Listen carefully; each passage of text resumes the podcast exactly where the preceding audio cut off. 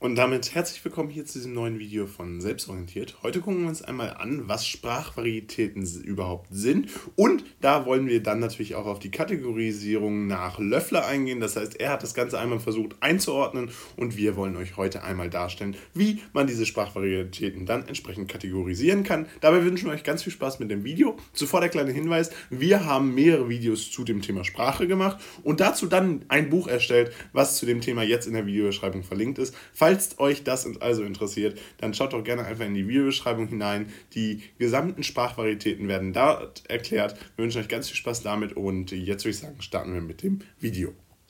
Kommen wir erstmal zu der Definition von Sprachvarietäten. Wir fragen uns ja jetzt erstmal, was heißt überhaupt Sprachvarietäten? Was versteht man überhaupt unter diesem Begriff? Grundsätzlich ist es so, dass man diese Sprachvarietäten, also Unterschiede in der Sprache zwischen verschiedenen Menschen, die erstmal grundsätzlich eine eigene Sprache sprechen, dann aber jeweils das variiert wird. Das heißt beispielsweise eine Grundsprache könnte ja Deutsch sein, und verschiedene äh, Dialekte wären dann eine Sprachvarietät. Das heißt, wo, wie man in Bayern beispielsweise spricht, unterscheidet sich von dem Dialekt in Nordrhein-Westfalen und dieser unterscheidet sich dann wieder von dem Hochdeutsch, welches ja typischerweise in Hannover vermutet wird, also in Niedersachsen. Dementsprechend so lassen sich Sprachvarietäten erstmal ganz grundsätzlich erklären. Ähm, dann versucht man das aber nach vier Aspekten zu untersuchen. Grundsätzlich ist es so, dass eine Sprachvarietät dabei immer erstmal nach der Semantik beurteilt. Die Semantik ist ein Wort, welches für die Bedeutung letztendlich steht.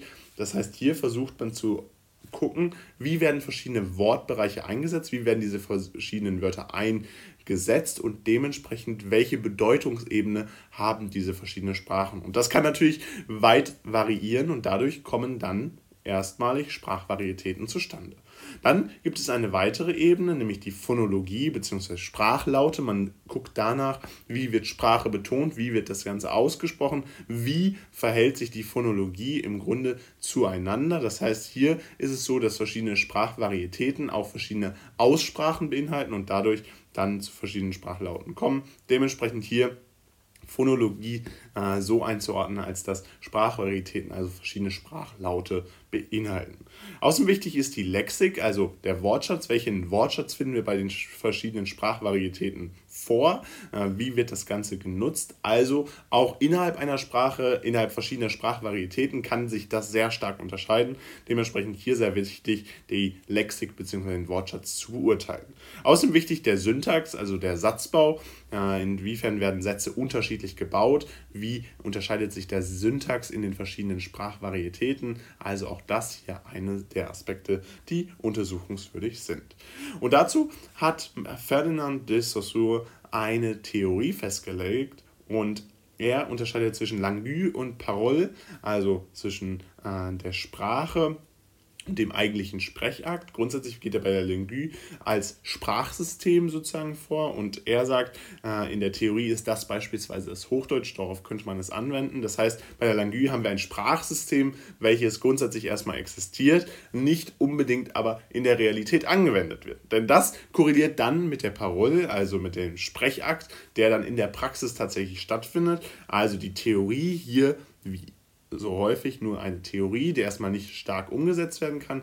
Und dann gucken wir uns den Sprechakt an, der dann in der Praxis tatsächlich auch seine Anwendung erfährt. Und das sind dann entsprechend die Varietäten. Das heißt, nach ihm, nach Saussure, gehen wir davon aus, dass Sprachvarietäten tatsächlich das sind, was in der Praxis gesprochen wird.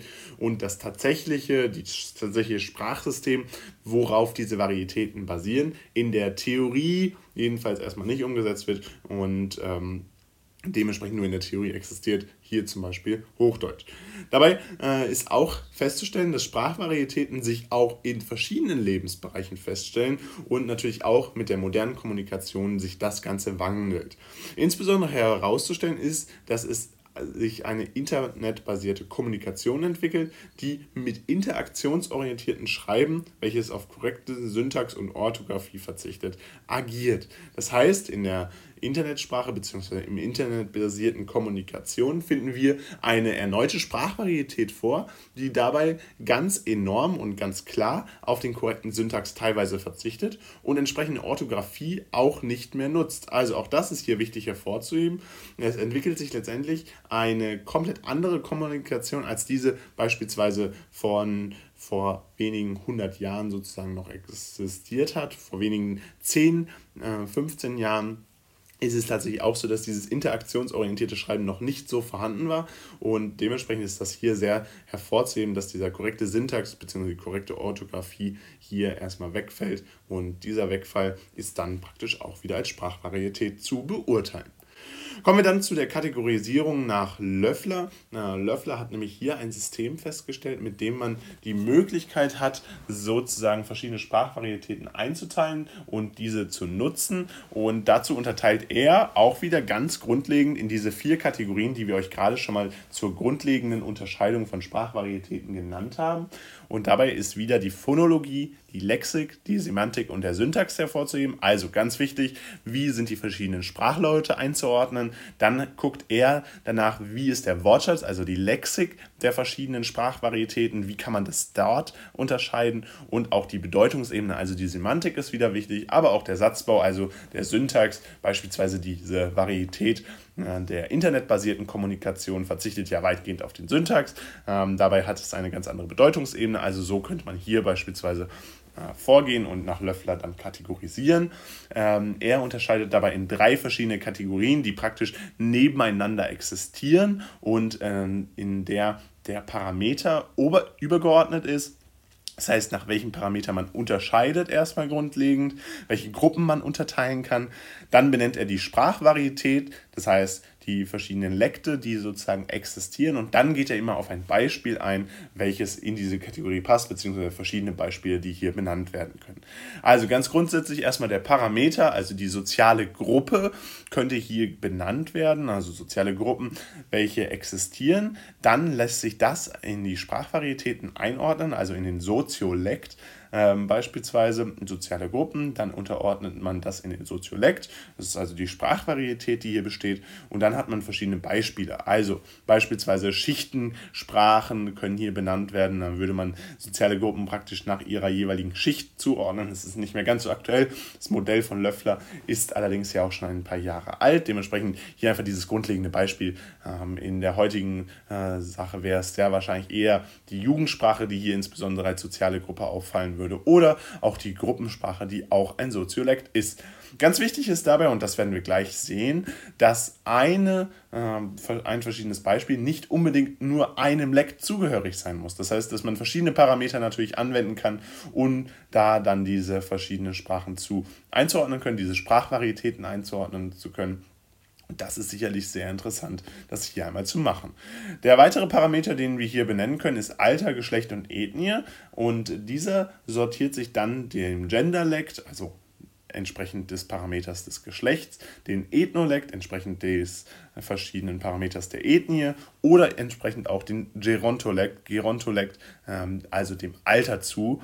Und hier ist es dann tatsächlich so, dass man das wiederum anhand der Beispiele Frauen- oder Männersprache machen kann. Man kann das aber auch in Kinder- oder Jugendsprache einordnen. Also genau dieser Effekt, den wir gerade einmal benannt haben. Nur weil in einer Kategorisierung nach Löffler in einem bestimmten Kategorie das schon gefallen wurde, ist als Beispiel diese Sprachvarietät, heißt es nicht, dass sie nicht nochmal benannt werden kann als Beispiel für einen weiteren Parameter.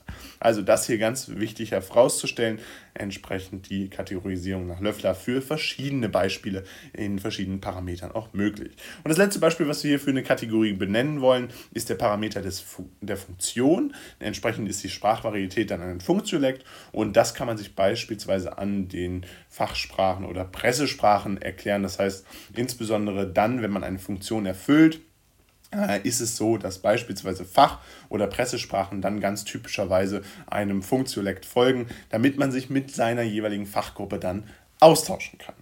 Und damit soll es auch gewesen sein von diesem Video rund um die Erklärung der Sprachvarietäten. Wir hoffen, es hat euch gefallen und ihr könntet damit das Ganze jetzt verstehen. Grundsätzlich nochmal wichtig, Sprachvarietäten kann man nach vier Aspekten untersuchen. Es ist letztendlich immer eine Varietät der Grundsprache, also beispielsweise Deutsch, der Langue, also dem Sprachsystem des Hochdeutschen äh, nach Saussure. Und dann hat man die Parole, also den Sprechakt, den tatsächlichen umgesetzten, in der Praxis äh, analysierten Sprechakt mit den Varietäten und da kann man unterschiedliche Aspekte unterscheiden. Unter, Semantik, Phonologie, Lexik oder Syntax kann man das beispielsweise machen. Und wichtig hervorzuheben ist auch, dass unter anderem noch eine internetbasierte Kommunikation durchaus jetzt als weitere Sprachvarietät sich in den letzten Jahren entwickelt hat. Die Kategorisierung nach Löffler findet immer mit Parameter, Sprachvarietät und Beispiel statt. So haben wir beispielsweise ja, den Parameter der sozialen Gruppe benannt, der dann eine Sprachvarietät Soziolekt hat und das ist am Beispiel der Schichten, Jugend oder Gruppensprache zu benennen. Und damit soll es auch gewesen sein von diesem Video. Falls es euch gefallen hat, lasst gerne ein Like da. Gerne könnt ihr unseren Kanal auch kostenlos abonnieren. Falls ihr das gemacht habt, würden wir uns riesig freuen, wenn wir uns demnächst wiedersehen. Ansonsten noch der kleine Hinweis, wir haben ein Buch verfasst, das ist jetzt in der Videobeschreibung verlinkt. Also gerade wenn ihr euch aktuell aufs Abitur vorbereitet und da ein bisschen Hilfe braucht, gerade wenn ihr das nochmal schriftlich formuliert lesen wollt, ist das jetzt in der Videobeschreibung verlinkt. Dabei ganz viel Spaß und jetzt würde ich sagen, haut rein und bis zum nächsten Mal. Ciao.